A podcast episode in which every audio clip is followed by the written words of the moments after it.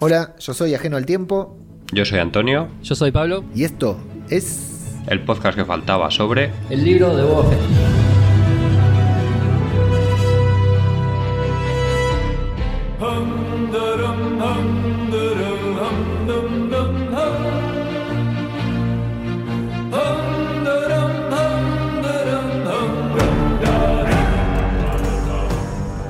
¿Qué tal? ¿Cómo les va?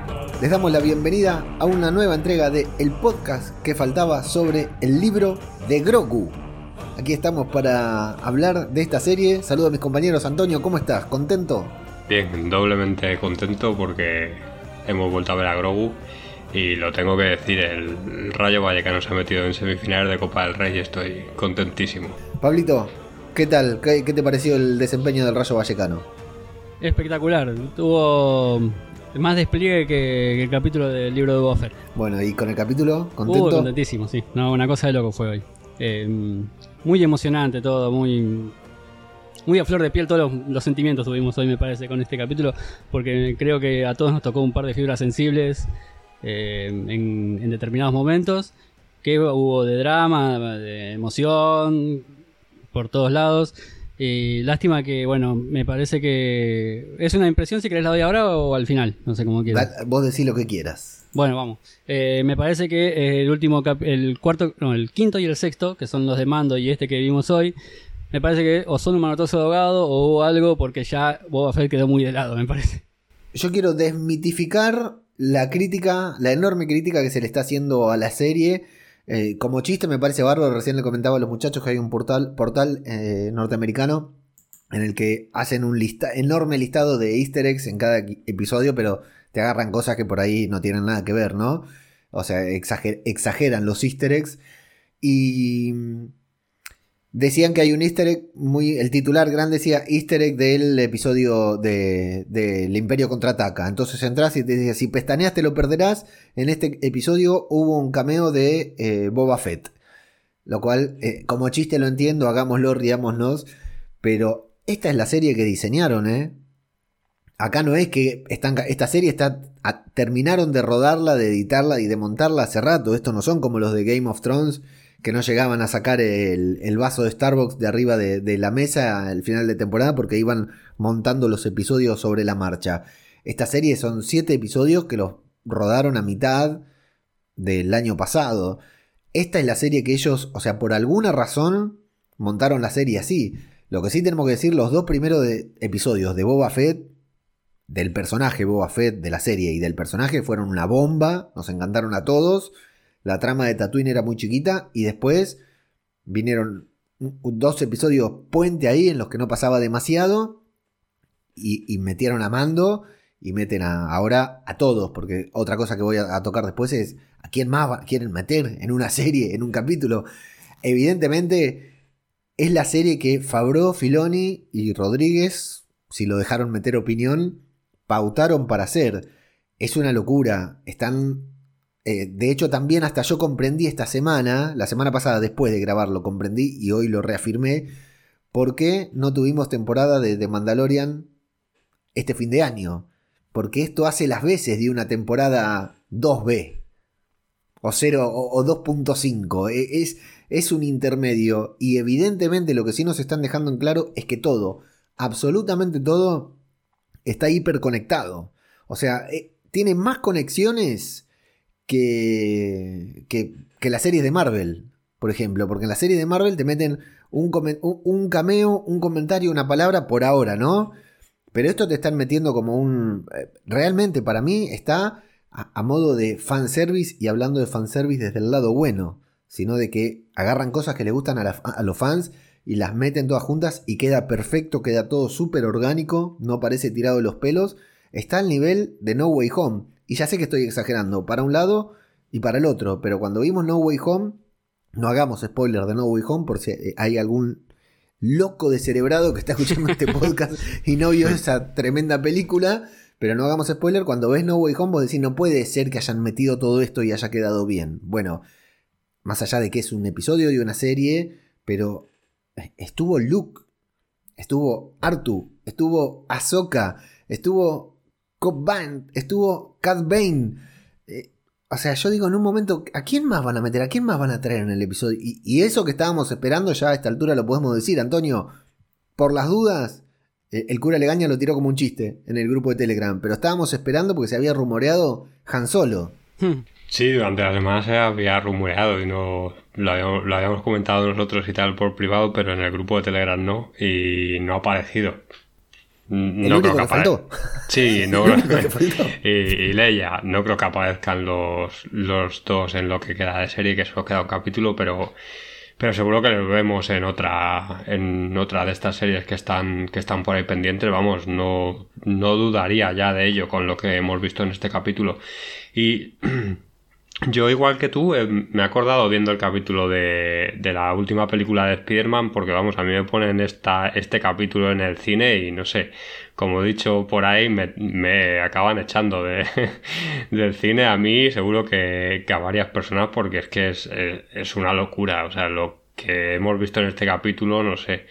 Eh, ojalá con las secuelas hubiera sentido algo parecido a lo que he sentido viendo hoy este capítulo o lo que sentí viendo el último capítulo de, del Mandaloriano. Es que no estábamos a, años luz de, de, de, lo que sentí con las secuelas, lo que, lo que me están dando estas, estas dos series. Es, brutal. Eh, la pena es que la serie no haya arrancado antes o no hayamos tenido cosas así antes, pero también para, para disfrutar de estas cosas, pues tiene que haber otras cosas que nos, que nos gusten menos, como siempre digo. Que estas Mm, cosas están muy bien, pero porque nos las van dando poco a poco. Si nos hicieran una serie de Luke Skywalker entrenando a sus a sus padawans, pues habría cosas que nos gustarían más y cosas que nos gustarían menos y no todo estaría como como en este capítulo que hemos alucinado porque claro es un capítulo si nos dan una serie entera de esto pues probablemente no nos gustará tanto y habría partes que también eh, criticaríamos o nos gustarían menos entonces, pues nada, yo prefiero pequeñas dosis y que haya algo de relleno a que sea todo de... Mm, que intenten hacer un producto top y que se queden a medias. Ahora, yo pensaba, estamos viendo una serie que nos encanta, ¿no? Personajes míticos que nos gustan. En, la temporada de Mandalorian alucinamos porque apareció Boba Fett y se comió ese episodio que, que apareció, fue tremendo. Y y uno esperaba cruces antes de ver la serie, ¿no? Esperaba que aparezca Mando, pero no sabía. Veremos a Grogu, seguro que no. De Luke ni nos animábamos a pensar que podría aparecer. Ahsoka no tendría ningún sentido de que aparezca. Ahora, nunca te vas a, esperar. A Cop Band lo esperábamos todo porque la serie pasaba ahí, a la vuelta de su casa, tenía que aparecer. O ir a buscar la armadura o algo por el estilo. Pero. Cat Bane. Cat Bane la sacaron. No, a mí me parece que Ahsoka y Cat Bane la tenían guardada abajo de la manga, pero bien guardada. E, ese es otro mensaje que le quiero dar para la gente de cierto podcast que hace un podcast dedicado a Marvel 100%, ¿no? El tema de las filtraciones, Pablito, Antonio. Sí. O sea, es Disney también, ¿eh? Cuando no quieren, cuando no querés no se te filtra nada. Mirá que es Luke, mirá que es Ahsoka, mirá que es Cat Bane, o sea, esto fue una. Mm. Hoy, Por más que lo haya dicho Mando el capítulo anterior que tenía que visitar a un amigo, capaz que no lo pasan. hoy a los cinco minutos de que salió el episodio ya estaban todos los, las imágenes, por supuesto, las capturas en las redes, que es normal, pero no se filtró nada. Mirá que hubo filtraciones de Boba Fett y eran una falopa terrible porque ninguna mencionaba semejante bestialidad en el episodio 6. Podríamos esperar cualquiera de estas apariciones, pero nunca todas juntas en un mismo episodio y que tuvieran sentido y que incluso lo que decía el cura, van avanzando, las escenas son muy lentas, hay mucho espacio, no pasa nada, pero el episodio te va llevando de una manera maravillosa. A mí me, parece increíble, bueno, bien por Lucasfilm, 10 puntos para Lucasfilm por no... Por, porque no se, no se haya filtrado nada. No sé de qué manera guardan las cosas que no se filtra nada. Con Marvel se termina revelando todo. Nosotros que tenemos el podcast de Marvel, nos comemos cada spoiler. Que, o sea, tenés que grabar el podcast el otro día y no sabés qué es lo que puedes decir, qué es lo que no puedes decir. Y acá es perfecto porque las sorpresas siguen llegando y ya a esta altura, igual, preparémonos, Antonio, Pablo, oyentes y oyentas, para la serie de Obi-Wan. Porque si acá apareció todo esto, no sé qué pueden llegar a meter en, en la serie de Obi-Wan. Es una cosa. Hoy estuve ojeando un poquito, ¿viste? Un poquito de historia así. Y me encantaría que arranque, justo estaba pensando en esa, en esa serie. Eh, estaría buenísimo que arranque con una pelea entre Darth Maul y, Obi-Wan, ¿eh? Está al caer Darth Maul, ¿eh? Porque aparte, acá lo tenemos a Filoni trayendo todo lo que él construyó en The Clone Wars. Y Darth Maul es Clone Wars también, Antonio. Sí, bueno, esa pelea la vimos en, en Rebels ya.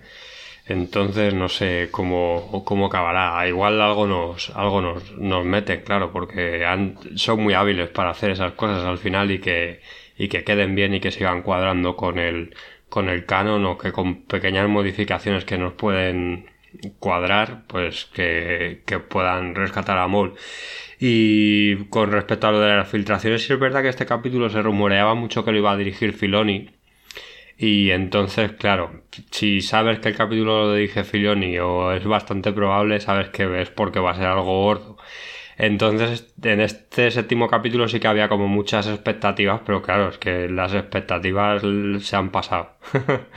se han pasado con lo que nos, con lo que nos han dado que ahora, que ahora comentaremos, porque es que es una locura. Hay nueve, yo creo que he dividido el guion como en nueve partes, el guion que me he hecho para hoy, eh, sí, nueve, y en las nueve que pasa algo que, es que flipas. Es todo de apariciones que no te esperas, eh, mm, eh, cosas eh, que no te esperas como el, sable de Yoda que ya cuando es que es, que es todo es todo flipante ahora iremos hablando pero yo es verdad que con el capítulo de hoy estaba con cada, con cada escena se me salían los ojos.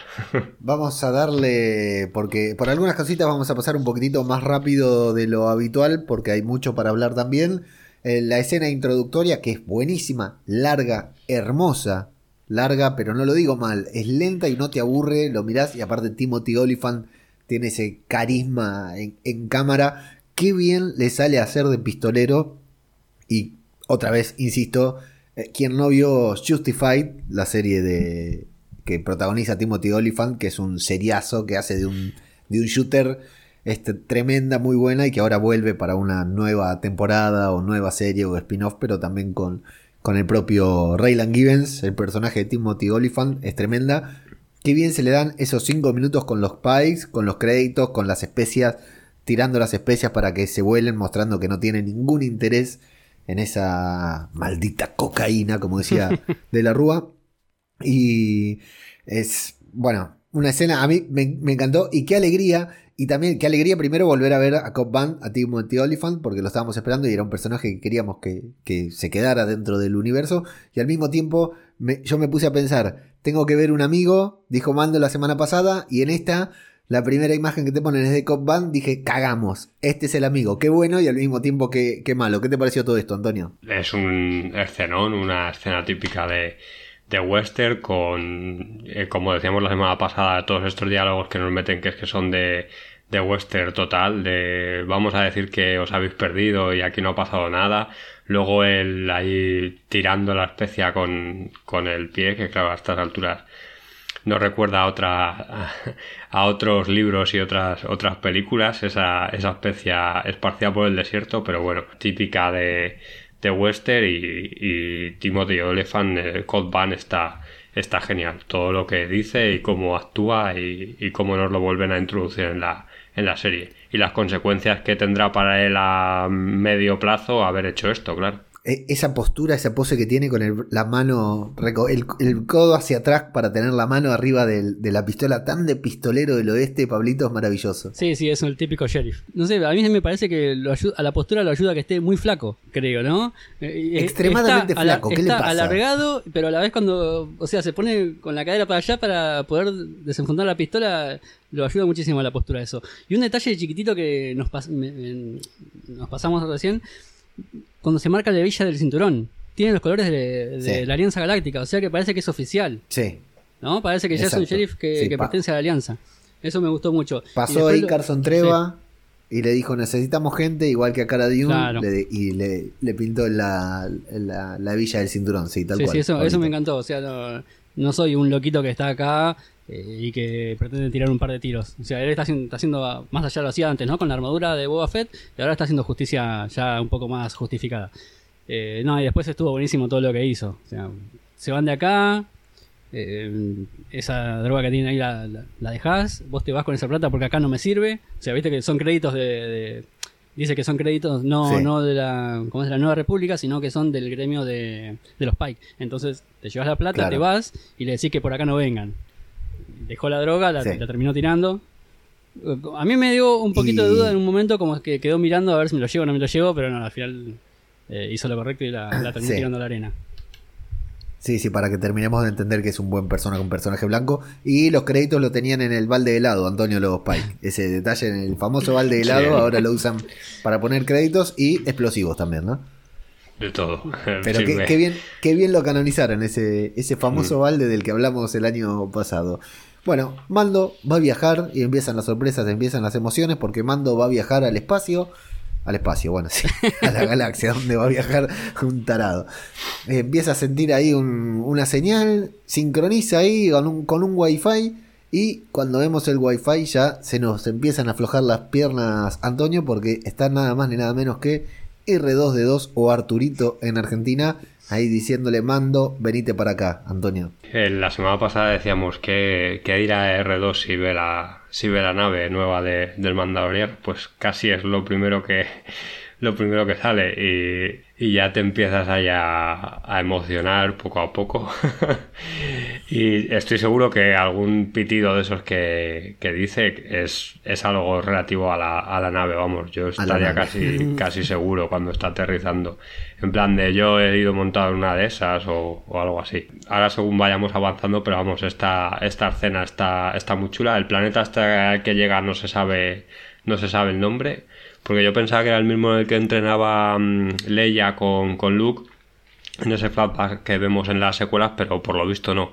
Son planetas diferentes y, y el templo este Jedi que se construye Luke Skywalker no se sabe dónde está la, la ubicación solo era conocida por los por los propios eh, Jedis y entonces claro aquí está la duda de por qué llega allí se supone que le lleva a R2 y entendemos que luego porque Ahsoka le dice a R2 que le lleve junto, junto a él. O sea que el, culpable de que, de que acabe allí mando es, es R2, no es, no es Luke Skywalker directamente. Sí, yo lo pensé también antes de irse en el final de The Mandalorian, le habrá, le habrá dicho, bueno, cualquier cosita vamos a estar acá, le da una tarjeta, un folleto de la academia, no sé de qué manera Mando sabía a dónde ir a buscarlo, pero bueno, en definitiva es un recompensas y no nos importa demasiado. Lo que vamos a ver es que están construyendo la Academia Jedi ahí, eh, peldaño a peldaño, piedra a piedra, un ejército de, drones albañiles y que eh, R2 se apaga. lo deja ahí en nada, le manda a construir un banquito, le ordena a uno que construyan un banco y Mando se clava una siestita, Pablo. No, estuvo muy lindo todo esto. Me encontraron los robots hormiga, eh, conociendo el, el, laburito justamente de hormiga. Eh, una cosita eh, para aclarar, porque estuve charlando con amigos, eh, familiares, compañeros de trabajo, que me decían, pero este es el mismo lugar en el que está Luke cuando se retira. Y no es el mismo planeta, porque en el que aparece Rey, ¿no? Cuando se encuentra al final del episodio 7. No es el mismo planeta porque en este Luke está construyendo la escuela. Recordemos que después de entrenar a, muchos Jedi, no jóvenes, Luke se retira por el incidente que tiene con Kylo Ren y después se exilia al otro planeta donde se encuentra con Rey eh, en el episodio 7. Sí, cuando se vuelve un ermitario. De hecho, este es el planeta donde construye la academia que después Kylo Ren va a tirar abajo, Antonio, ¿verdad? Sí, sí, ese, es el planeta que como, como digo no, no, se sabe el nombre porque es una ubicación una ubicación secreta. El, otro planeta, la verdad es que no me acuerdo cómo se llama, el del final del episodio 6 y el, el, episodio 7, pero vamos, es otro planeta donde había un templo Jedi que era, creo que el más antiguo. Eh, sí, el, o el primero, sí, vamos, el, primero y el más antiguo es lo mismo. Entonces, pues nada, están, estaban allí y va allí pues para volver a conocer eh, el origen de los Jedi después de, después de la destrucción del templo que construye él y todo, y todo esto. Pero sí es el que vemos. El, creo que se veía incluso en el tráiler del episodio del episodio 7 o en el del 8 se, se veía y cuando, cuando estaba la mano robótica de Luke encima de, de, R2 se, se veía que eso claro nos nos hizo ponernos muy contentos y luego pues la historia no era tan buena como, como parecía en el tráiler, pero, pero sí me acuerdo de ese, de ese, de ese frame que se veía que, que nos emocionó muchísimo porque pensaba que pensábamos que íbamos a ver algo de, de esto de, de Luke en el templo y tal y, y, lo que hemos visto hoy pues que lo íbamos a ver en, en las secuelas y no, no acabamos viendo nada pero bueno, estaba, está bien y está que de alguna manera también bien que le den continuidad entre la, trilogía clásica y las, las, secuelas que vayan rellenando, que vayan rellenando huequecillos. También está, está bien, claro. Y otro, otro datito que para, para terminar de, chequear esto es el tema de la ubicación que le da Luke a Artu eh, del planeta en el que va a estar. Acordémonos que en el episodio 7 no, están buscando a Skywalker hace un montón de años, pero tienen el mapa incompleto. Entonces, cuando se activa Artu, eh, lo completa y entonces es cuando Rey va a buscar a Luke. Ese, este mapa todavía de la ubicación futura de Luke, Artu no lo tiene. De ahí, desde que Mando se clava la siestita, en realidad se sienta muy bueno todo lo que es el, lenguaje corporal, como siempre decimos, de, de Dean Jardín, del doble de Pedro Pascal, lo bien que representa con los, los, movimientos de su cuerpo, inclinando la cabeza, agachándose para mirar a Artu y diciéndole, droide, droide, no te duermas. Me, parece genial todo lo que transmite. Nos vamos a ver directamente, aunque creíamos que, que, no, que tal vez nos iban a hacer esperar, que nos iban a hacer rogar, que no iba a pasar. Vamos a ver a Grogu meditando con Luke, queriendo, distrayéndose con ranas porque quiere comer con... Bueno, no lo quiero pasar tan por arriba. Vemos a Grogu y, y creo que yo ya me había olvidado la ternura que transmite ese muñeco, cómo lograron crear algo que que es maravilloso que hoy hablábamos con el enemigo y me decía, pero se nota que no es de verdad. Y sí, le digo, está bien que se note que no es de verdad, porque no es de verdad, tiene que ser un muñeco, tiene que ser algo así que te dé ganas de, de achucharlo, de abrazarlo.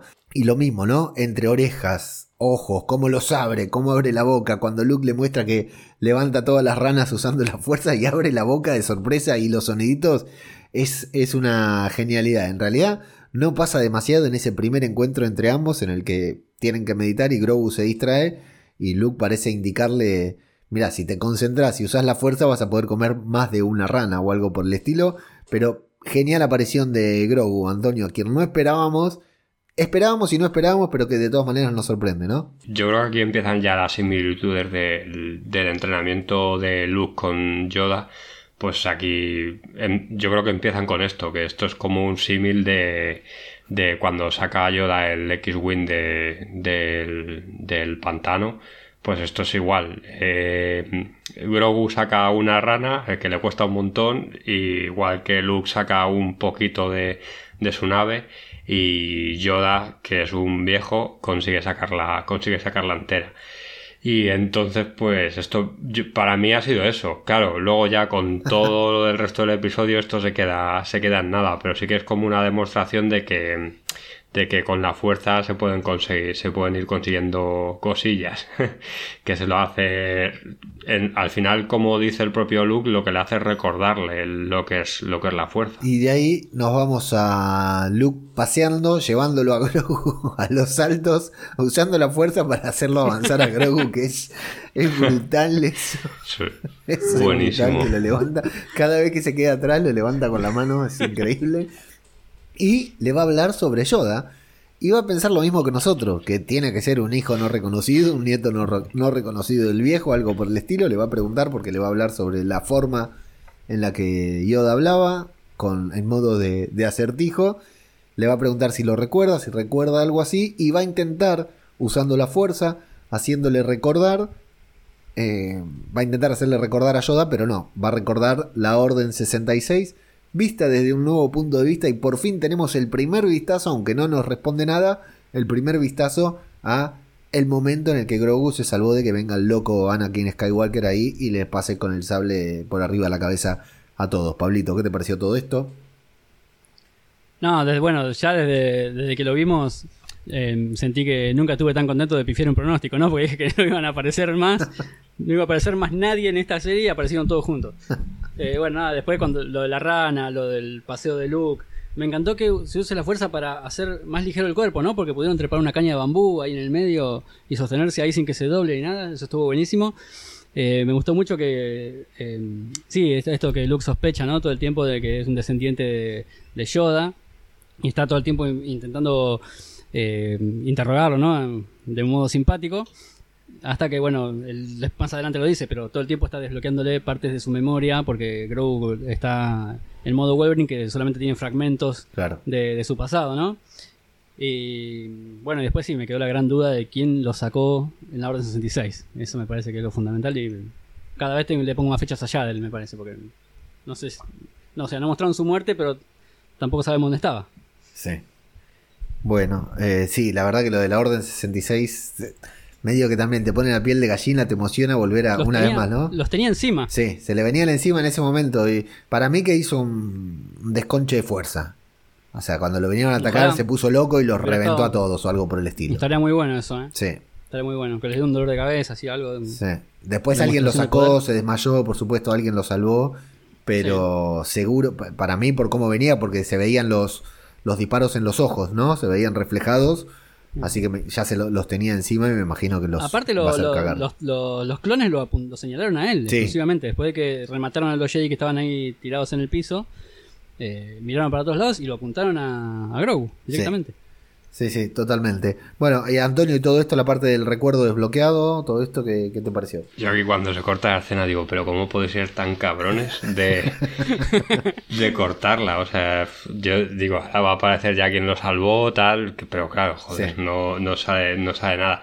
Igual puede ser lo que tú dices, puede ser que, claro, que él de alguna manera al final sabía usar la fuerza, que que se escape dando saltos, que al final también puede ser, o yo que sé, cualquier, cualquier cosa, que se salve por él mismo, luego se desmaye porque estaba muy cansado y la, la acabe salvando, es que cualquiera puede ser, puede ser R2, pues mm, quien sea, Obi-Wan luego cuando van y Yoda, yo que sé, cualquiera se lo puede encontrar por ahí.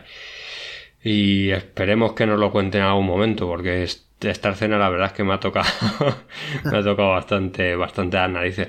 Está muy bien cuando cuando sale porque yo ya si llega a salir algo del planeta de, Yoda hubiera sido el vamos la mundial pero claro es eso como hemos hablado otras veces mejor que lo dejen que nunca se llegue a revelar que no salgan, que no nos digan de dónde viene Yoda, cuál es su origen, si hay más de su raza, si nace uno cada, yo que sé, cada 500 años, lo que sea. No hace falta que nos cuenten eso. Y ver otra vez la destrucción del templo Jedi, pues es un, es un puntazo, la verdad. Y la pena que, que se corte donde se corta, pero es lo que hay. Además, cuando empieza con el flashback, ¿no? Con el recuerdo, las imágenes hacen ese fundido de color que nos hacía también el flashback de Boba Fett, yo dije, claro, acá empiezan ahora los recuerdos de Grogu. En vez de, creí que se venía toda una larga secuencia de recuerdos de Grogu y nos iban a revelar todo, pero al final no. Y al despertar, Luke le va a decir que la, galaxia es un lugar peligroso y que él le va a enseñar a, a, defenderse. Así que esa es la ilusión. El que también se despierta es Mando, sobresaltado y otra sorpresa, porque ponele que cuando vimos a Artu y nos sorprendemos, creemos que puede aparecer Ahsoka, eh, eh, Luke y, y Grogu. Pero Ahsoka se la sacaron ahí de la galera, nada más que porque Filoni tuvo que, que dirigir el capítulo, y la llamó Rosario Dawson y le dijo, mira, si yo dirijo un episodio, ¿cómo no va a aparecer Ahsoka? Y ahí estaba Ahsoka parada frente a un árbol, árbol esperando al Mandaloriano. El Mandaloriano tampoco entiende nada porque dice, pará, esta era la serie de Boba Fett. ¿Qué haces acá vos? y, bueno, ahí estaba, tienen una charla interesante en la que habla del maestro Luke. Por lo cual, también, bueno, vamos a cortarlo acá, esto es tremendo, hay que parar cada, cada dos frases. Eh, Ahsoka conoce a Luke. O sea, Ahsoka era la Padawan de Anakin. De Anakin. Se renunció a, la Orden Jedi porque se defraudó en The Clone Wars. Volvemos a hacer hincapié en, la importancia de ver The Clone Wars. Está bien, si no lo ves no pasa nada, pero hay algunas cositas muy buenas, muy disfrutables. Bueno, Ahsoka se eh, defrauda de la Orden Jedi, se va, Anakin se pasa al lado oscuro. Ahsoka descubre esto al final de, de, Clone Wars. Y siempre hablamos, ¿qué pasará cuando se junte con Anakin y, y, con, con Luke? Y Luke le cuente que su padre al final murió, pero encontró la luz, por decir una fuerza, ¿no? Se, no se rindió al lado oscuro, sino que siguió combatiendo. Y acá los vemos a Luke y a Ahsoka bueno, todavía no los vemos juntos, pero entendemos que se conocen. Ella habla del maestro Luke, dice que es muy poderoso, que Grogu está muy bien, que está muy seguro ahí. Antonio, bueno, es tremendo. Eh, el hecho de saber que se conocen eh, es, muy importante, ¿no? Para los que venimos viendo las distintas eh, series de Star Wars. Sí, aquí está el guiño ese de soy una antigua conocida de la familia, que es uno de los dos que tienen a, a Anakin en el capítulo. Y luego otro dato así que me parece interesante que le dice es que, el, que Grogu es el primer alumno de Luke. Entonces aquí se supone, o una de dos, o que no ha empezado todavía a entrenar con Leia, o que a Leia Luke no la llega a considerar como, como alumna, porque bueno, luego se supone que, que abandona el camino Jedi para dedicarse más a la, a la política, que es como la vemos ya en, el, en las secuelas. Eh, pero bueno, si esta conversación está muy chula, yo tampoco me esperaba ver ahí a, a Sokatano en este, en este capítulo. Además, realmente, salvo para que el Mandaloriano y Grogu se acaben por no ver, eh, no sirve para mucho. Porque si la sacas del capítulo y es el Mandaloriano el que tiene esa misma conversación con Luke, tampoco, tampoco serviría de mucho. Pero claro, está chulísimo volverla a ver eh, a pesar de las tres horas que se habrá tenido que pegar de maquillaje Rosario Dawson, pues verla, verla, verla aquí en, pantalla y, y, sobre todo algo que diré, porque luego lo digo en la conversación que tiene con, con Luke más, más adelante. Bien, Pablito, Azoka, estabas aplaudiendo recién. Sí, sí, sí, me encantó que aparezca. Eh, fue una de las apariciones que, que más me emocionaron, porque a pesar de que, de que después me dio una puñalada, ¿no? Toda la conversación que tiene con Mando, principalmente cuando hablan acerca de la entrega de la armadura y eso, no sé si después lo querés desarrollar un poquito más o le mando. No, no, anda diciendo, sí.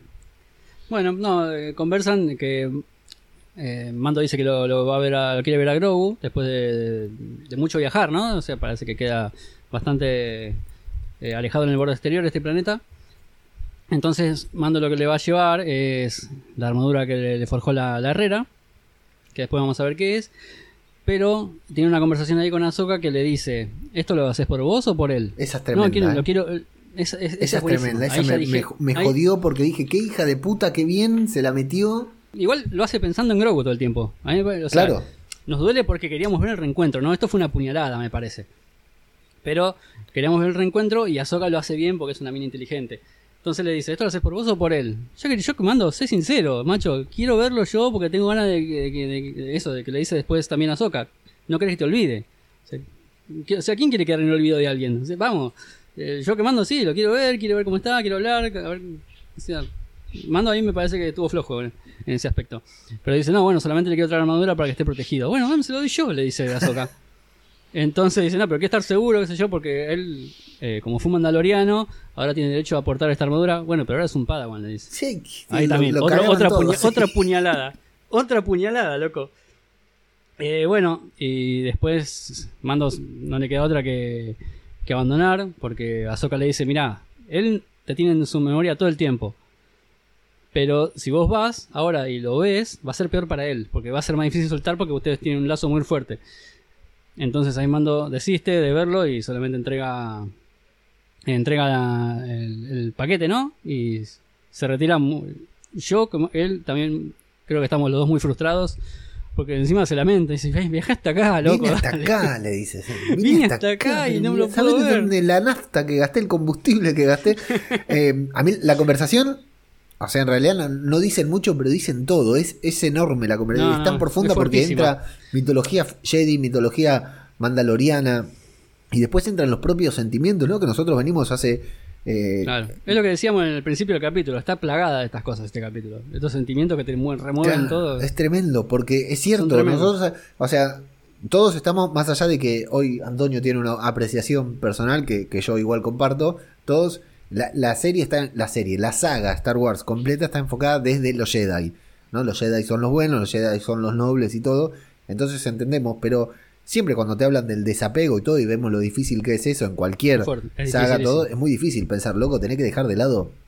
Pasa acá, sin ir más lejos, con, con los aspirantes a, a, Dalai Lama, por ejemplo, ¿no? Los que practican el, bueno, no me sale ahora la, religión del Dalai, pero... Bueno, pero se entiende, se entiende. Que también se tienen que, olvidar de la familia y todo, y uno piensa lo difícil que es, pero claro, si pensás en el otro y cuántas veces hacemos algo por, por, por un nene, ¿no? Que decís, bueno, no sé, por ejemplo, yo, mirá el ejemplo tonto que te doy, ¿no? Hace dos años cuando mis nenes viajaron con mi señora acá a España, hace, tuvieron un mes acá de visita, para hicimos la, la, primera oleada, ¿no? Vinimos a, vinieron a tantear a ver cómo era, a olvidarse algo y que después lo tengamos que volver a buscar.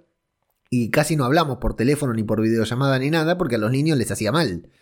Y claro, yo quería hablar con los niños, porque los extrañaba.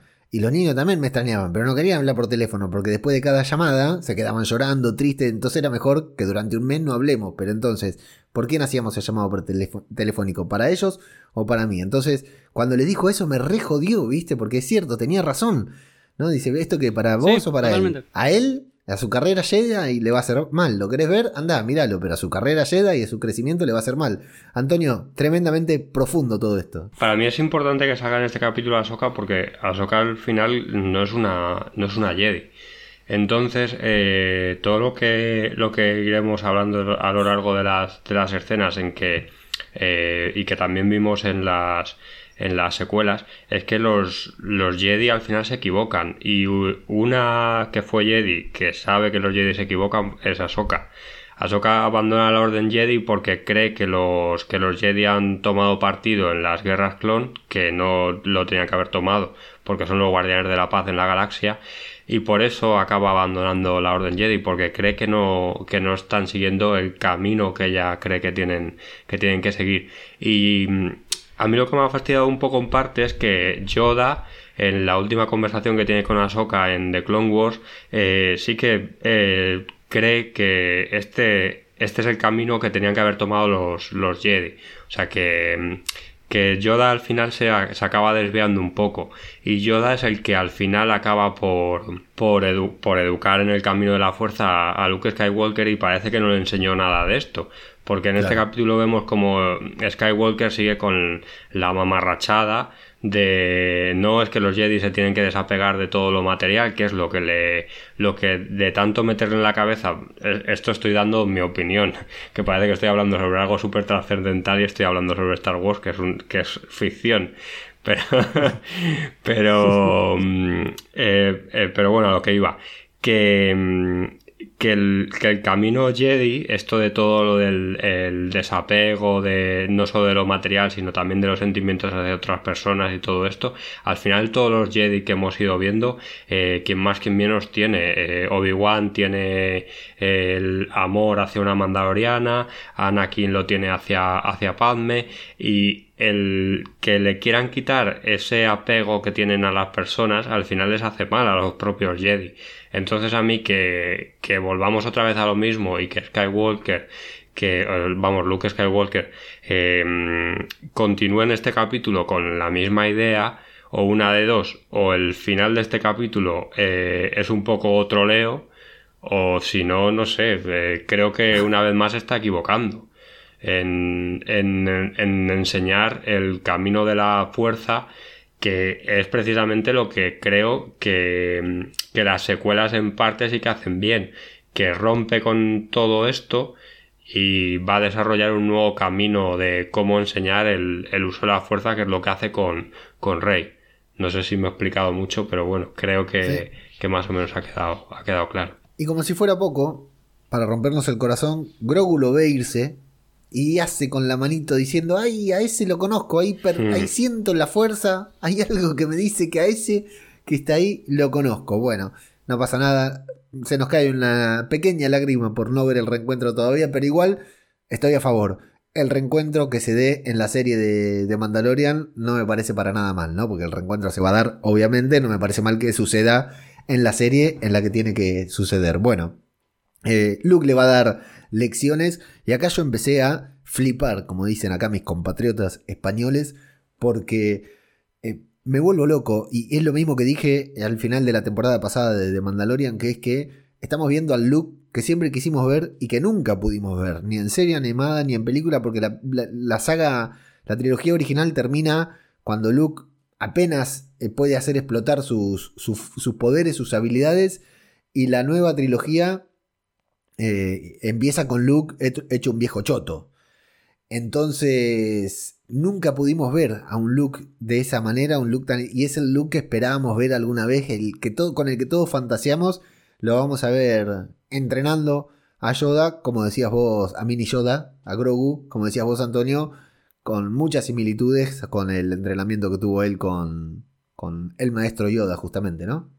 Mm, sí, estas escenas son un, son un calco total de. Bueno, es que es, no sé si habéis visto las escenas que yo las he buscado por YouTube para verlas, pero es que son.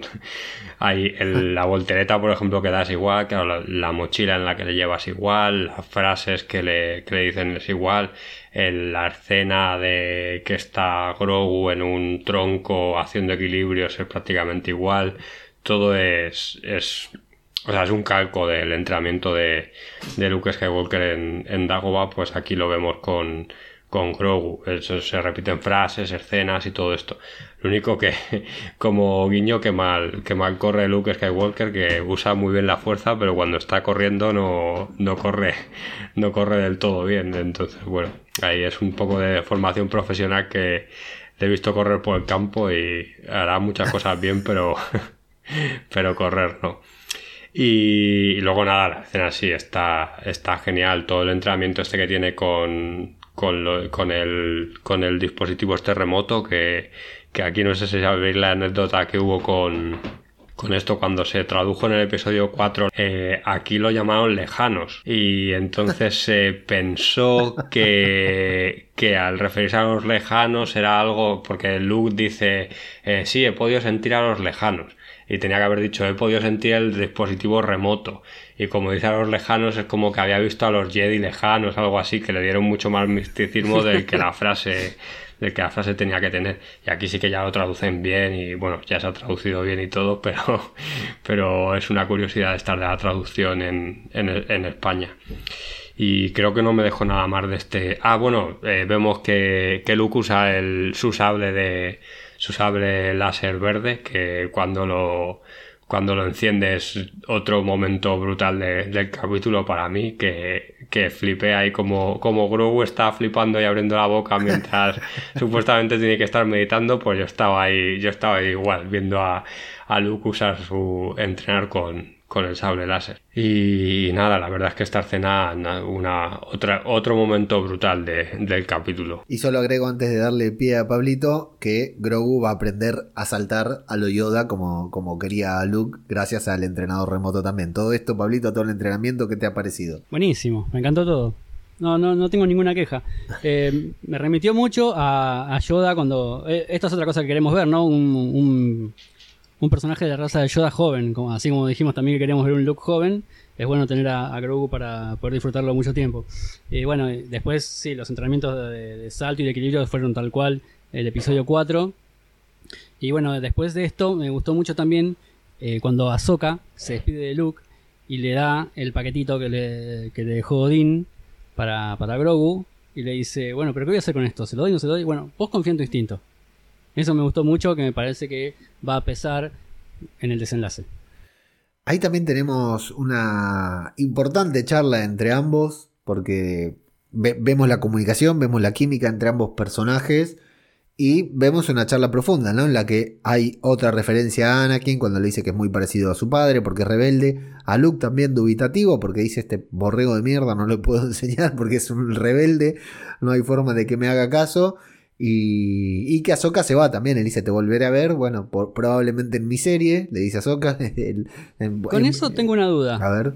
Porque cuando Ahsoka se exilia después de Orden 66, ¿es en el momento en que empieza a reclutar jóvenes sensibles a la fuerza? Eh, es eh, vamos, cuando cae el imperio, pero es antes de, antes de esto. O sea, cuando Ahsoka aparece en Rebels, eh, lo que está haciendo es rescatar, porque el imperio está buscando jóvenes, bueno, niños sensibles a la fuerza para matarlos, y Ahsoka lo que hace es rescatarlos. Em, y esto es después de, después de eso y después de, después de Rebels. Lo que sí que no sabemos lo, lo que realmente está haciendo Ahsoka, porque claro, se supone que está con, con, otra trama diferente que es la que nos, la que nos apuntaron en, en la temporada del Mandaloriano y que es lo que veremos en, en su serie, sí. está buscando. Claro, pero yo pensé que lo que lo que había pensado era que quizás había encontrado niños sensibles a la fuerza y se los iba a llevar a Luke a la escuela. Y podría ser bueno, también, capaz, ¿eh? capaz que en- enlacé eso, pero bueno, no sé, eh, como queda tan lejano, ahora no, no, no sé si será continuará en, ese, en esa actividad. Bueno, en fin, se van a despedir estos dos personajes, se van a decir adiós, van a quedar de ahí, no vamos a saber, bueno, nos vamos a quedar con Luke eh, eh, y esta duda, primero, que no sabe si entregarle el regalo o no, y después que no sabe cómo entrenar a, a Grogu. Bueno, acá es cuando va a decir que no es que avanza en el entrenamiento, sino que va desbloqueando recuerdos. Digamos que él ya había hecho tal vez todos estos eh, entrenamientos, ya todo esto que Luke ya le va enseñando, como que ya lo tenía y que lo va sacando cuando, por ejemplo, el- el entrenador, el lejano, el entrenador remoto, le dispara y no le queda otra que saltar, entonces ahí puede saltar y no lo vemos tan paspado como en el resto de, de sus movimientos, ¿no? Es como que va desbloqueando todos estos recuerdos que ya había adquirido en el entrenamiento allá en, en- en el templo Jedi. Bueno, yo siempre he dicho que, que Yoda es tan. O sea, todos los saltos estos que da, que Yoda normalmente anda mal y lo que hace cuando lucha, eh, cuando le hemos visto luchar, es canalizar la fuerza a través de su cuerpo para poder hacer todo esto. O sea que Yoda necesita un bastón para andar normal y cuando, cuando se mueve tan rápido es porque canaliza la fuerza y que por eso pierde con el, con el emperador, porque lo que le pasa es que se queda sin. Se, o sea, se cansa de utilizar tanto la fuerza y al final pues eh, vuelve a ser un, un piltrafilla pequeñito y, y, y aquí yo creo que, que el propio Luke Skywalker lo dice, porque le dice que lo que tiene que hacer es canalizar la fuerza a través de su cuerpo, porque si no, no va a poder saltar nunca, porque sus piernas no le van a dar para, para hacer eso. Entonces, bueno, mm, que esto que yo siempre había pensado y que yo creo que había escuchado a, otras personas, pues que aquí ya parece que se, que se canoniza en lo, cómo utiliza yo la fuerza para, para luchar mejor. Y, y luego en, en relación a esto que decía, que decías de la conversación entre, entre Skywalker y, y Ahsoka, eh, es un poco más de esto, que aquí mm, al final Ahsoka hace la contrapartida de, de que al no ser una Jedi o al conocer el uso de la fuerza y todo esto mucho, eh, pero al, no formar parte de la, de la orden, que al final pueda haber otros caminos para, para, para Grogu, que a lo mejor no todo es blanco y negro como nos plantea este capítulo, que a lo mejor hay un camino intermedio que es al que llegamos al final de la serie o al que se desarrolla durante la tercera temporada de, del Mandaloriano, que a lo mejor hay un, una, una tercera vía que no es, que es la de Ahsoka, que no es estar, estar o con los Mandalorianos o con los, o con los Jedi, que al final es un poco lo que, lo que le dice, lo que le dice Ahsoka a, Luke, que al final él que confía en sus instintos, que es lo que le llevará, lo que le llevará a elegir, a elegir bien. Y además tiene que ver también con el camino realizado por Ahsoka, que no llega a ser una, una Jedi y sin embargo lo es. A fines prácticos, para, ante cualquier mortal, ella es una Jedi, pero no lo es. No, no, tiene, no lleva el carnet, no tiene el carnet de Jedi. En Tatooine se van a reunir para la charla técnica en la que la va a dar Fennec ni siquiera Boba Fett, que se saluda ahí de lejos con, con Mando, y Mando va a salir a reclutar un pequeño ejército y para eso se va a visitar a su viejo amigo Cobb Band. Me encantó ese reencuentro, esa reunión, o sea, tan... eh, Es tan encantador Timothy Olyphant diciendo, che, qué linda nave, era tal cosa, este nuevo, el pibe este nuevo, recién lo estamos entrenando. Eh, qué lástima que dejaste al niño, todos se lamentan porque dejó a, a Grogu en otro lugar porque ya no está con Grogu y se invitan mutuamente a tomar, bueno, Mando lo invita en realidad a tomarse, aparte le dice, viste, me gustó, le dice, no te veo desde lo del dragón, fue ayer. no fue hace tanto, ¿no? No sabemos cuándo pasó, pero no te veo desde el dragón, no se conocían. Y ahora le dice, che, hace mucho que no nos vemos, no te veo desde el dragón, que fue la vez que se conocieron. Y ahí van a tener esta charla sobre si deben o no involucrarse en la guerra que está preparando Boba Fett, Antonio. Sí, aquí eh, como curiosidad que sale el ayudante este del Jedi, de, uy, del Jedi, del sheriff que se llama Scott y que está interpretado por uno que se llama JJ Down- Downson, que eh, es doble de acción de, de Temuera Morrison en, en esta serie.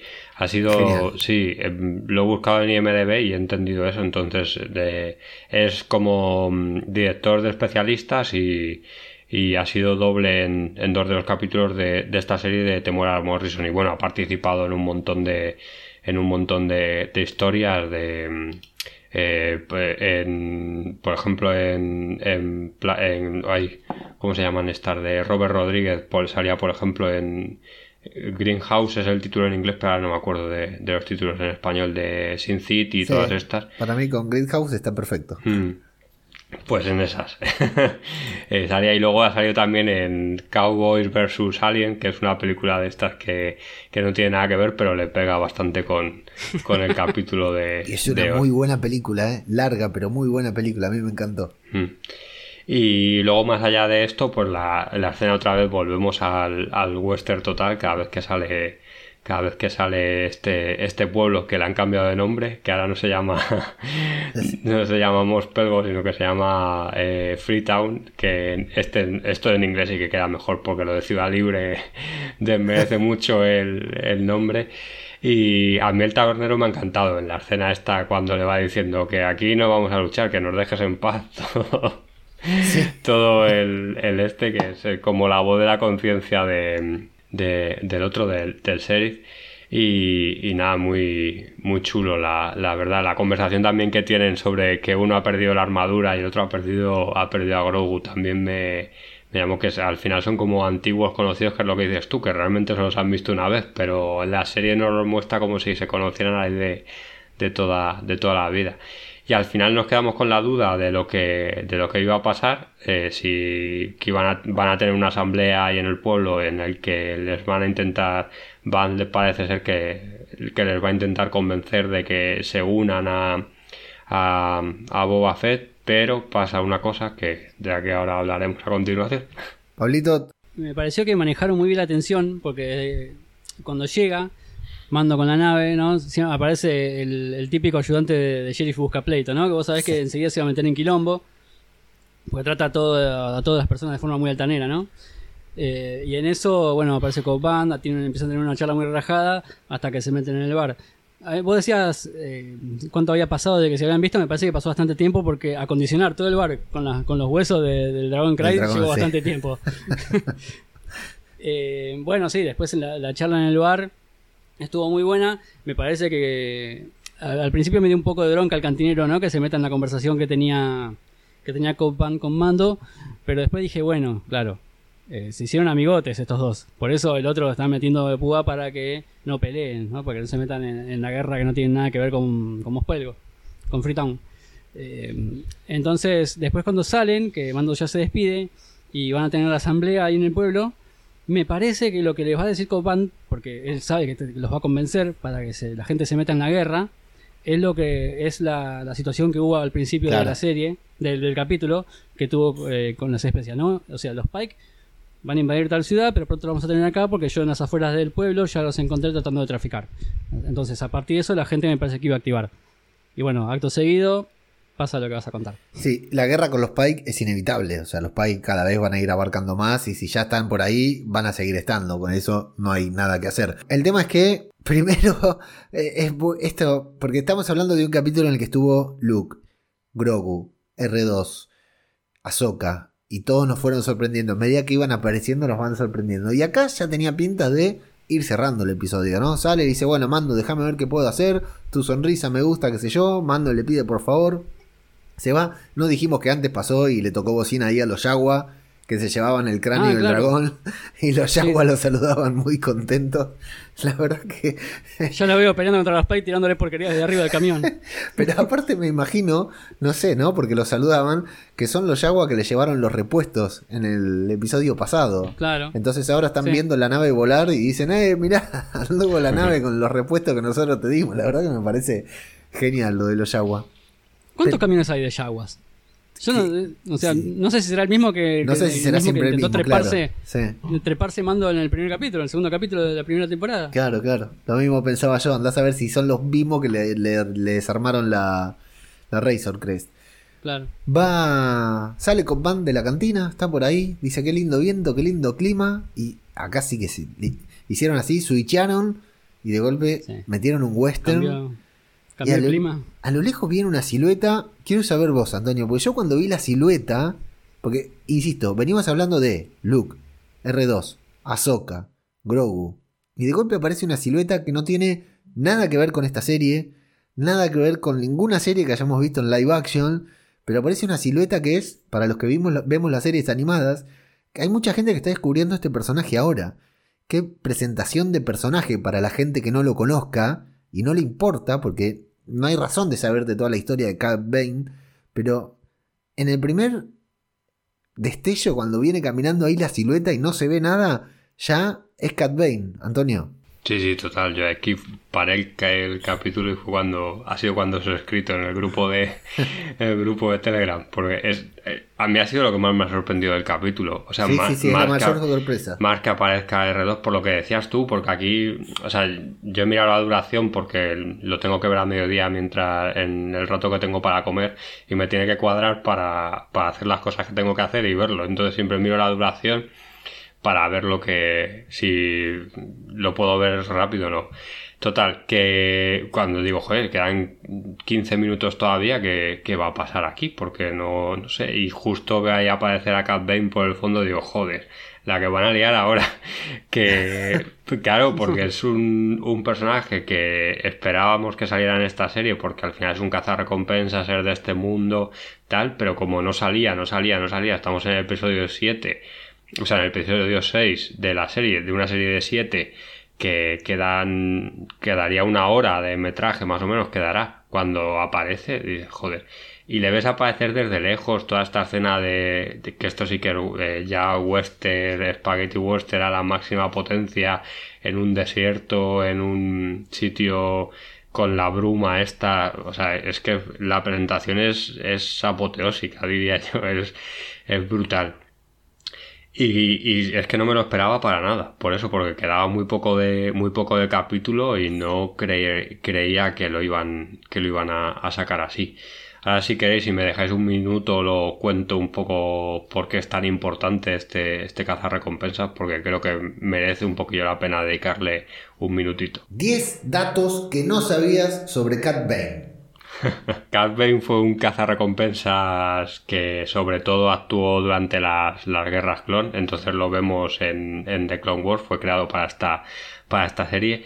Y fue considerado uno de los mejores cazarrecompensas y más experimentados, sobre todo cuando muere, muere Fett. A partir de aquí le, le empiezan a contratar muchísimo más y bueno, eh, tiene alianzas con, con muchos, con muchos Sith, con los Sith más conocidos, pues trabaja, trabaja con el, con Maul y luego se especializa mucho en luchar contra, contra los Jedi. Si alguien, la serie más reciente es eh, de Bad Batch, pues ahí le vemos que tiene como muchos gadgets tipo los mandalorianos, pero que son gadgets propios para que todos los, los crea o los utiliza para para luchar contra, contra los Jedi, porque bueno, llega a luchar contra Obi-Wan y contra Anakin, aparte de contra algún otro, pero bueno, contra Obi-Wan y contra Anakin llega a luchar y no lo, no lo hace mal, o sea, sale vivo de esos, de esos duelos que tiene, tiene su mérito.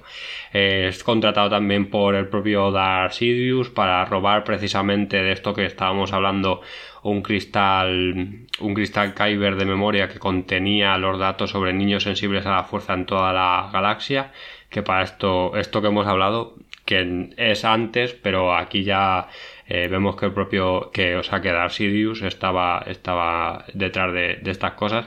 Lo contrata también eh, Java para, para liberar a su tío de, de una presión de, de, la República. En, el, en, en, esta misión se tiene que enfrentar contra Kenobi y contra Killian Boss, que es otro, otro Jedi. Eh, luego le contrata al Conde Dooku eh, en un plan que es una trama relativamente larga dentro de, de The Clone Wars, que es para secuestrar al, al Canciller Supremo en un complot que crea el Conde Dooku y que al final lo descubre, lo descubre Kenobi, pero bueno, es un plan del Conde Dooku y de, y de Palpatine para, para, yo creo que es un poco como, no lo recuerdo muy bien, pero me sonaba que era como para desacreditar a, los, a los Jedi y, mm, y, nada. Y en una de estas misiones en las que está en Coruscant, eh, por culpa de Cat Bane muere la, muere el padre de las, de las Martel que se piensan que es porque, bueno, en, en las Martel son otro personaje que salen de, en The Clone Wars, al final es que al final está todo, todo súper conectado.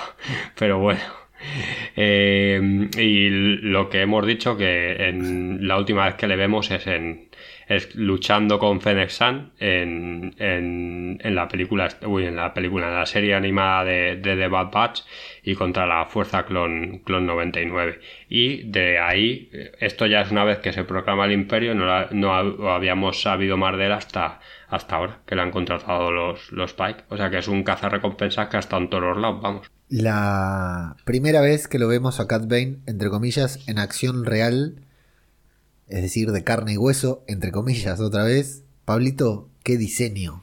Está espectacular. Yo pensé que iba a aparecer en la temporada aquella que, apareció Boba Fett, eh, salvando a Fennec. Pensé que era él, pero al final no era. Pero está muy bien hecho, está muy bien hecho, está muy parecido a lo que es en la serie animada. Eh, la voz es un poco más ronca, da, mucho miedo.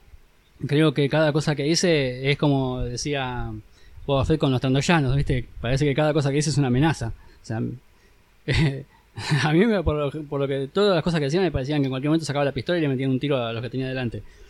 Eh, recordemos que lo que dice es que, bueno, intenta eh, convencer a, me confundo mucho los nombres de estos dos, me voy a marear sí, a mí también. Que cualquier girada. y Cat Bane, sí. ahí va, sí, muy parecido, me ya me los confundí varias veces. Eh, bueno, Cat Bane intenta convencer a Cobb Band diciéndole que, bueno, Boba Fett es un, un cazarrecompensas. Sí, que trabajó para el Imperio, etcétera, que no es Trabajó para el Imperio, claro, no, claro, no es buen tipo. Y que por lo tanto, lo mismo que le pague Boba Fett, le va a pagar él.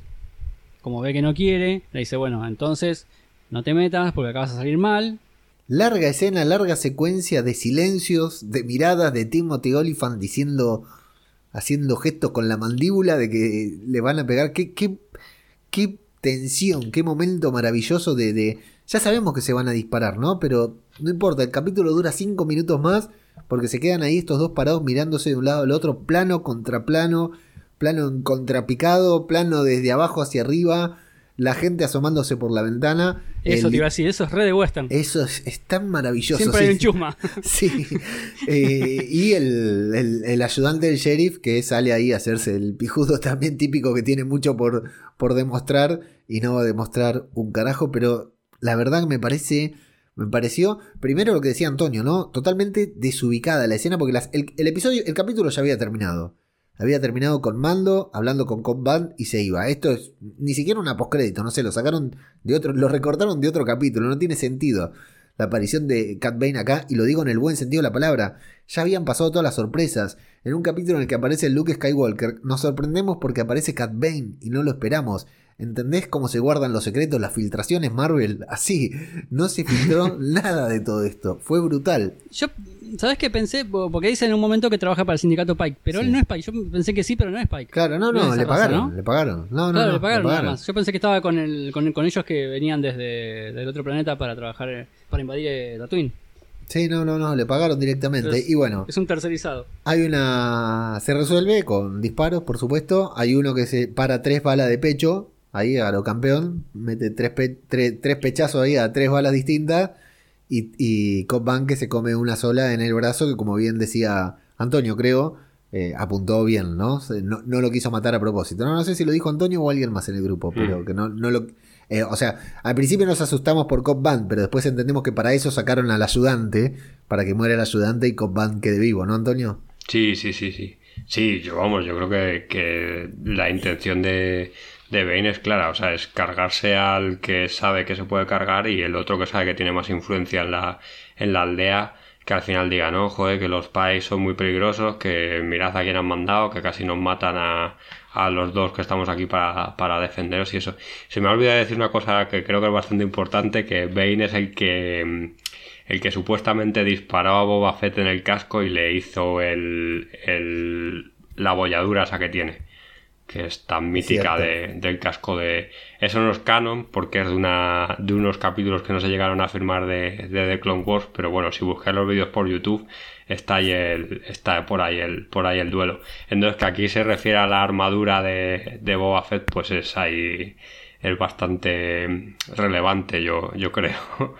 y, nada, que se me había olvidado de, decirlo. Y lo del duelo sí, está, es una, es, es brutal es el no sé es tipo el bueno el feo y el malo el, duelo ahí en, en el cementerio, pues no llega tanto porque esa escena yo creo que es que es irrepetible, esa de, de los tres ahí mirándose y, esa duración evidentemente no la puede tener una, una serie de, de, Star Wars, pero, pero sí me recordó muchísimo a, ese tipo de duelos que le gustaba tanto filmar a, a Leone que, que se dilataban tanto hasta que se ponían a dispararse. Pablito, el duelo. Me, encantó el duelo, estuvo buenísimo, no, no me pareció tanto el bueno, el malo y el feo porque eh, el, ayudante del sheriff no tiene tanta importancia, ¿no? El ayudante de Cop Band, ahí está. No tiene tanta importancia como uno de los tres personajes, pero sí estuvo buenísimo. Eh, fue un duelo western típico. No, no hay mucho que aclarar de esto porque es una escena para darle play y disfrutarla porque realmente me pareció maravillosa y todo esto con la y aparte tiene un valor añadido para los que vimos eh, Clone Wars, Rebels o The Bad Batch, Cat Bane es infalible. no iba a perder ese duelo. O sea, no te iban a traer a Cat, a Cat Bane para que Timothy Olyphant lo mate. Es como Fennec Shan, pero en eh, nombre, digamos. Claro, de hecho, bueno, tienen un enfrentamiento con Fennec Shan que queda muy, muy empatado en The Bad Batch. Queda, queda muy ahí, o sea, se resuelve. Hoy justo el enemigo me preguntaba, bueno, pero si se peleó con Fennec Shan, ¿quién sobrevive? Bueno, ahí fue un duelo que no, tuvo final, está inconcluso ese duelo. que en el capítulo 7 muere Bane a manos de Fennec Shan. Eh, es una cosa. Eh, es nosotros estar viendo para decir cómo se va a resolver esto, porque Cat Bane no va a morir y no queremos que muera Cop Band. Entonces, ¿cómo, se va a resolver esta escena? Tiene una tensión doble, pero aparte se va amplificando, como decía Antonio, por el tiempo que, duran esos planos y contraplanos. Bueno, y la sorpresa de estar viendo a Cat Bane por primera vez en el, en, el universo Star Wars de live action. La verdad que para mí tremenda, ¿eh? La representación de Cat Bane, el lujo de detalle cuando le hacían los zoom, los primeros planos, me pareció hermoso. Una adaptación hermosa.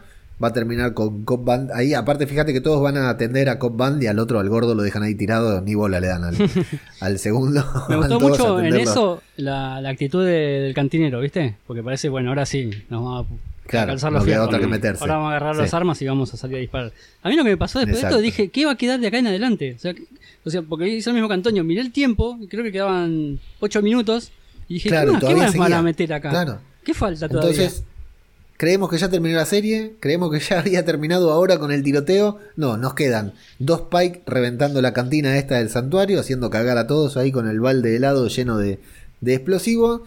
Pero nos queda el mayor cliffhanger en la historia de la televisión, la mayor escena de incógnita que es Luke maestro Luke, haciendo, maestro Skywalker, haciéndole elegir a Yoda por la armadurita del Mandaloriano, que nos morimos todos de ternura. Acá la nena amigo casi se muere cuando vio la armadurita tremenda, se volvió loca.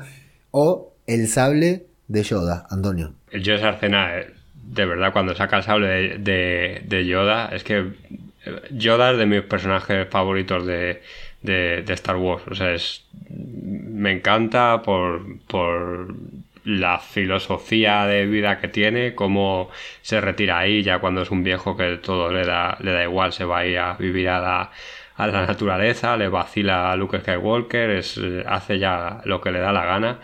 Y me, siempre me ha gustado mucho, me ha gustado mucho Yoda y siempre digo que cuando le vi luchar en el episodio 2 para mí es una de las mejores escenas de, de Star Wars y es de los de lo que más esperaba para mí el, el duelo ese con Dooku y el del, emperador son, son de mis momentos siempre preferidos de, de Star Wars y de estos que, que, veo una vez, una vez tras otra.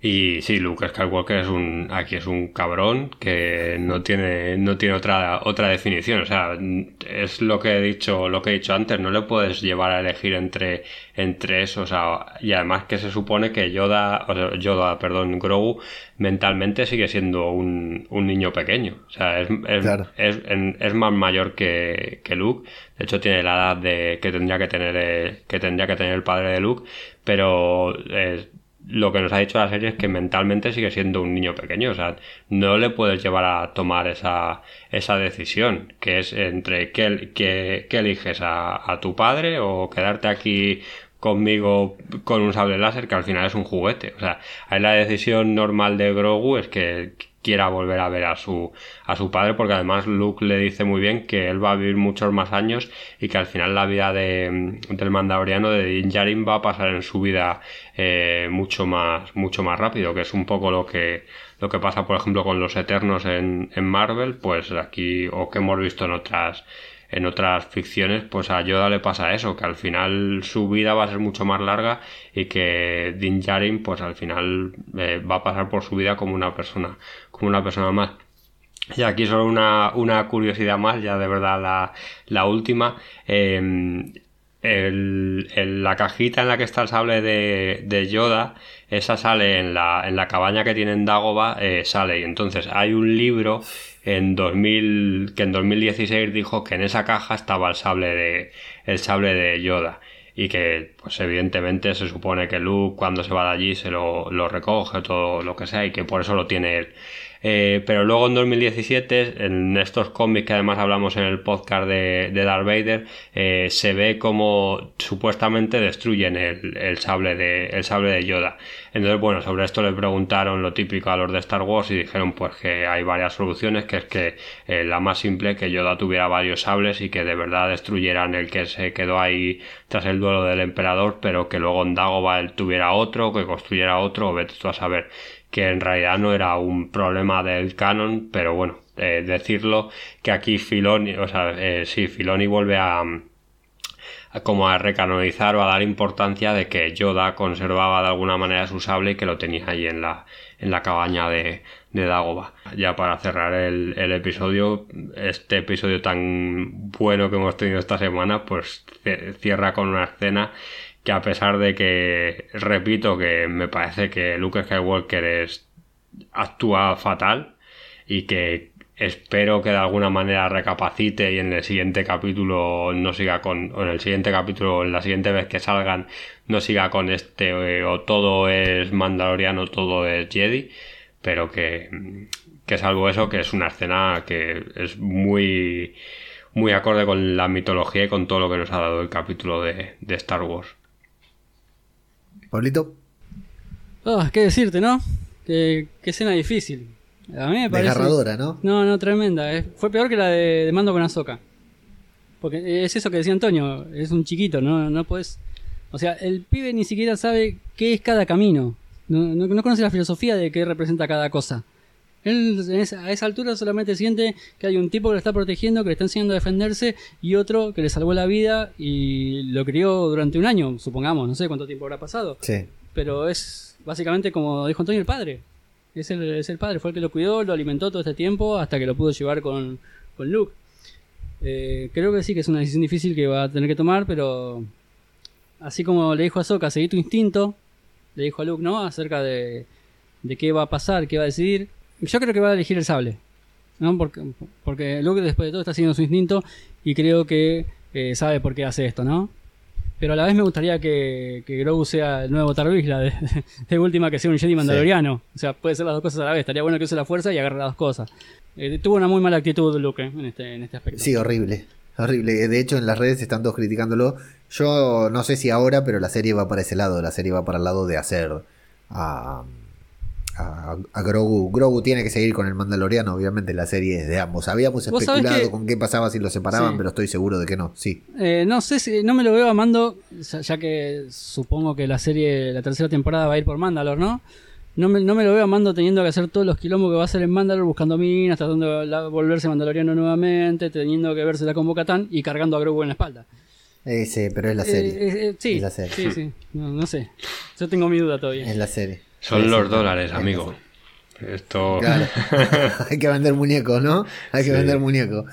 Sí, sí, totalmente. Es la serie, es la serie que queremos ver. Bueno, eh, para cerrar, bastante bien hecho el CGI, la cara de Luke, Antonio, ¿no? Esta vez. Sí, yo es que no, en esas cosas la verdad es que no me fijo mucho. Es verdad bueno, que. Pero no, te, sí daba la, la impresión de, de, ver a Luke. Sí, sí, sí, sí. Sí, además, el, en esto que siempre te fijas de lo del tabique de. de sí. Que lo tiene desviado y todo esto, sí que estaba. Bueno, sí que me he fijado y estaba bastante, bastante conseguido. Sí que en los efectos especiales de, este capítulo es verdad que se, notaba más de lo normal el, volumen en, cuando están construyendo el, el, templo, las, arañas, pero la cara de Luca a mí me pareció que estaba muy bien. También me lo pareció otra vez y luego cuando vuelves a ver el capítulo y vuelves a ver las escenas sí que es verdad que, que, te, que te canta. Pero claro, eh, la otra vez era una cosa así esporádica, digamos, y aquí se supone que se habrán tenido que currar más porque sale más, más rato en, en pantalla. El otro estaba tan absorto con lo con que habías vuelto a ver a Luke que, que la primera vez que lo ves te da, te da igual. Aquí ya. De hecho, yo no sé si, si recuerdo mal, pero creo que habíamos escuchado la noticia y habíamos hablado de que después del episodio había uno que había hecho como un face up, ¿no? Como esto que se hace con las aplicaciones que Vicente ahí en el grupo de Telegram siempre se está poniendo la cara en, diferentes películas y series. Y Adri también. Creo que había salido uno que había mostrado que se podía hacer mucho mejor. Y si no me equivoco, habíamos dado la noticia de que lo habían contratado. No sé si aparece acreditado para este episodio, nada, pero creo que esa noticia nos había llegado de que habían contratado en lugar de criticar o de nada, contrataron a un fulano como nosotros que con más habilidad, ¿no? Que nosotros, pero lo, habían contratado justamente para trabajar que si ese es el que lo hizo, bueno, golazo, 10 puntos para él porque mira qué bien que lo hizo. Y por otro lado, así como felicito a Pedro Pascal por mandar a su doble a trabajar todos los años ahí a hacer de, de Mandalorian y cobrar él, Mark Hamill es un crack porque aparece acreditado, no sé qué hará, se sentará ahí en, eh, el estudio de grabación a, tomar cerveza con Filoni y aparece siempre acreditado como si fuera él. Amigo, Mark, ya sabemos que no sos vos, ni la voz, porque tiene la voz rota, es un gran actor de doblaje, nos encanta, pero ni la voz es la de Luke, que suena a la de Luke, pero me parece genial el premio al robo del año, el de Mark Hamill interpretando a Luke Skywalker joven que no tiene nada ya de ese look. Bueno, y acá te cierro con los comentarios de, de la pandilla de la gente que nos comenta en Evox. Mira, viene Emanuel Estrella y nos dice, volviendo a este gran podcast, me hacía falta escucharlos con tanta crítica a Boba Fett, es bueno escuchar gente que le encanta y le apasiona. Y agrega, saludos Antonio, que lo escuché en el Bad Batch aunque lo dejaron solos. Gracias, gracias. De Roberto Mareno Corredera, todos estos mensajes llegan antes del estreno de este capítulo, por lo cual Roberto dice, no creo que aparezca Grogu, seguro que estalla la batalla antes de que le dé tiempo a Mando a irse y se sumara. Irá a ver a Grogu en la temporada 3. Bueno, tremendo, ¿eh? porque no solo Grogu vino. Y después dice, y si hay alguien que merezca el sable oscuro y la lealtad de todos los mandalorianos, es Sabine. Ella ganó el sable en combate y aprendió a usarlo gracias a un Jedi. Esta será la trama de la cuarta temporada del Mandaloriano, después de que recuperemos al personaje en la serie de Ahsoka. Me gusta, ¿eh?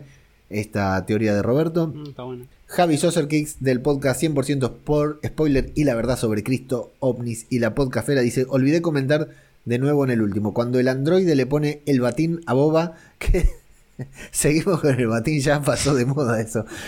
Eh, queda explicado todo el contexto de por qué Boba lleva el batín puesto cuando tiran a Baltasar al foso del Rancor. Una patada en la boca a todos esos putos hamsters asquerosos. Batín forever. Quiero que Mando tenga su batín. que en la próxima temporada. que en la próxima temporada aparezca Mando con el casco y en bata me parecería genial. después, de que, después de que sale de, las aguas vivas. Por otro lado, que Mando tenga una nave de Naboo y sea mejor y más rápida que los cazas de la República y el halcón terciario, en una forma de decir que los episodios 1 a 3 son los mejores de Star Wars y que las películas antiguas solo son un producto para cuatro pajilleros nostálgicos que ni saben de cine, ni de Star Wars, ni de nada. Espero que sigan con esta línea en el tiempo de Star Wars y descoñicen la última y patética trilogía. Esto sí es Star Wars. Com Comando Montonabó, Vespinos de Colores, Batín Baltasar. y, y Seidon McFly del podcast Pesquito y Medio dice: Capitulazo de Mandaloriano con una genial dosis de fanservice. Muy buena reseña y gracias por la mención a mi nueva botonera de pesquito. ¿Saldrá Mando en el siguiente o ya para el último? Yo apuesto también por lo segundo. El regalo para Grogu parecía como una cota de mallas y encima con el hueco del astromecánico en la nave para él. Parece que Disney no va a renunciar a ese generador de dólares pese a haberle dado ya un cierre a su trama. A ver cómo justifican su vuelta con el mando Tengo mucha curiosidad, supongo que será como con Anakin, en su entrenamiento puede ser peligroso, claro, eso también.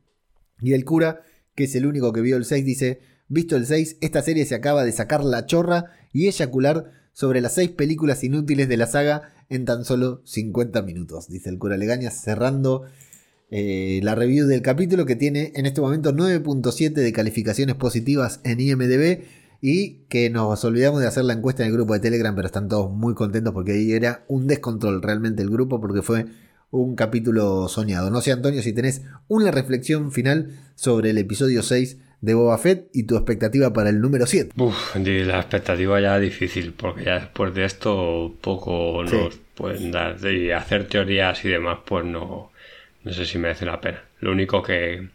A ver si monta el, el Rancor y ya con eso ya. Uf, todavía falta eso. Sí, sería una, una burrada. Este, el cierre del capítulo. Porque al final, no sé, supo. Si pasa lo que has dicho tú en el grupo, que, que Luke llega para devolver a, a, a Grogu y se tiene que acabar inmiscuyendo de alguna manera en la, en la pelea, eh, ya sería la leche. Pero creo que eso no va a pasar porque sería, no sé, incurriría en muchos problemas de sí, porque tendría que reconocer a Boba Fett, no sé, es como muy muy complicado. Entonces, creo que se meterían en demasiados charcos y que eso no, no va a pasar, pero bueno, siempre cabe ahí la posibilidad lejana de que volvamos a ver a Luke, a, Luke en Tatooine. Pablito. Después de esto, que es una bomba. Este, capítulo tranquilamente puede haber sido el, final de la temporada y ahora, no sé, el capítulo que viene va a durar una hora y media, supongo, con todo lo que tienen para meter, tienen que explicar un montón de cosas, desarrollar un poquito más eh, los problemas de Tatooine. Ahora ya no sé qué va a aparecer porque para nosotros son super personajes, ¿no? Luke, Ahsoka, eh, Cobb Van, eh, bueno, Arthur, ponele. Pero para el universo Star Wars son solamente personajes que están dando vueltas por ahí. O sea, puede aparecer cualquiera en cualquier momento. Para nosotros no, nos va a explotar la cabeza, pero para el universo y para los guionistas principalmente, son unas herramientas que se pueden colocar en una disposición para eh, que nos guste más o menos un capítulo y que pueden aparecer tranquilamente, como, qué sé yo. Eh, en Tatooine aparece, está el quilombo con los Pike y de golpe aparece Han Solo diciendo, estos Pike hijos de puta se los tengo jurada, pasa la comida y los recaga tiros a todos puede pasar tranquilamente también. Sí, sí. O sea, son, son herramientas que tenemos a mano y que pueden aparecer eh, cualquiera en cualquier momento. Solamente hay que ordenarlos en la línea temporal que corresponda a cada uno. Eh, bueno, así que le pongo todas las expectativas y me parece que sí va a ser una película larga el último capítulo. La verdad que cualquier cosa puede pasar y me encanta esa sensación.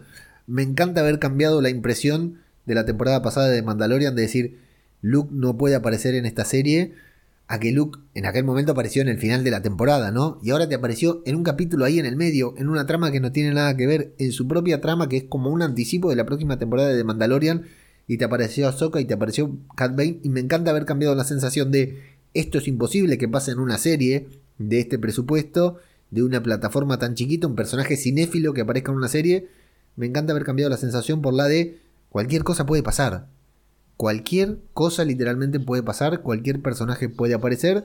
Y bueno, a ver qué nos quieren contar, porque yo insisto, esto es una historia que ellos nos quieren contar, que ya, o sea, a veces se equivocan, como con las eh, secuelas, y a veces la hacen muy bien, como las dos temporadas de The Mandalorian y con esta serie. Pero esta es la historia que ellos quieren contar, no es que están haciendo volantazos o manotazos de ahogado porque a la serie le iba mal el rating. No, todo lo contrario, ellos ya tenían una historia que contar, es esta, y a ver a dónde apunta, porque a mí ahora la verdad no tengo idea qué esperar del último episodio, porque puede ser una super batalla épica o puede ni siquiera haber batalla, resolverse todo de, otra manera. La verdad, eh, muy, pero muy contento y hoy con un episodio repleto de emoción. Así que la semana que viene, Antonio, nos reencontramos aquí, ¿verdad? Para el cierre definitivo de Boba Fett. Aquí estaremos, aquí estaremos. Y Pablito, lo mismo, nos vemos la, dentro de siete días o tal vez ocho. Espero que sea de 7. Voy a tratar de hacer lo posible para, estar el miércoles, pero eh, no prometo nada, no prometo nada. Eh, vamos a esperar que nos explote la cabeza con el último capítulo. Yo soy ajeno al tiempo. Yo soy Antonio. Yo soy Pablo. Y esto ha sido el podcast que faltaba sobre el libro de Boba Fett. Muchas gracias y hasta la próxima. Adiós, muchachos. ¿Qué tal? ¿Cómo les va? les damos la bienvenida a una nueva entrega de El libro que faltaba.